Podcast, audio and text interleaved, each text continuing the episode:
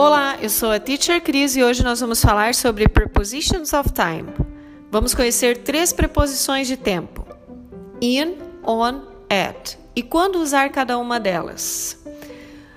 A preposição de tempo in é usada quando você faz referência a estações do ano, in summer, meses do ano, in October, in December e anos.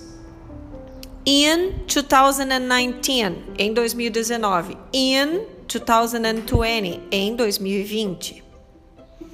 O on é usado antes de dias da semana, on Monday, on Tuesday, on Wednesday, on Saturday.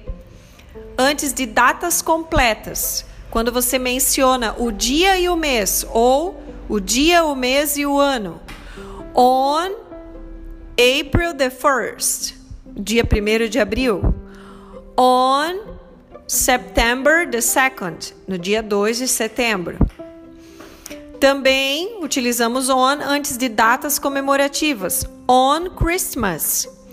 On Easter. No Natal. Na Páscoa. On Children's Day. No Dia das Crianças. E o at nós usamos antes de horas. At 4 o'clock. At 8 p.m. At 10 a.m. Vejam dentro de uma frase isso. Por exemplo, eu gosto de ir para a praia no verão.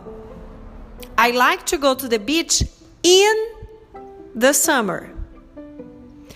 Meu aniversário é na quarta-feira. My birthday is on Wednesday.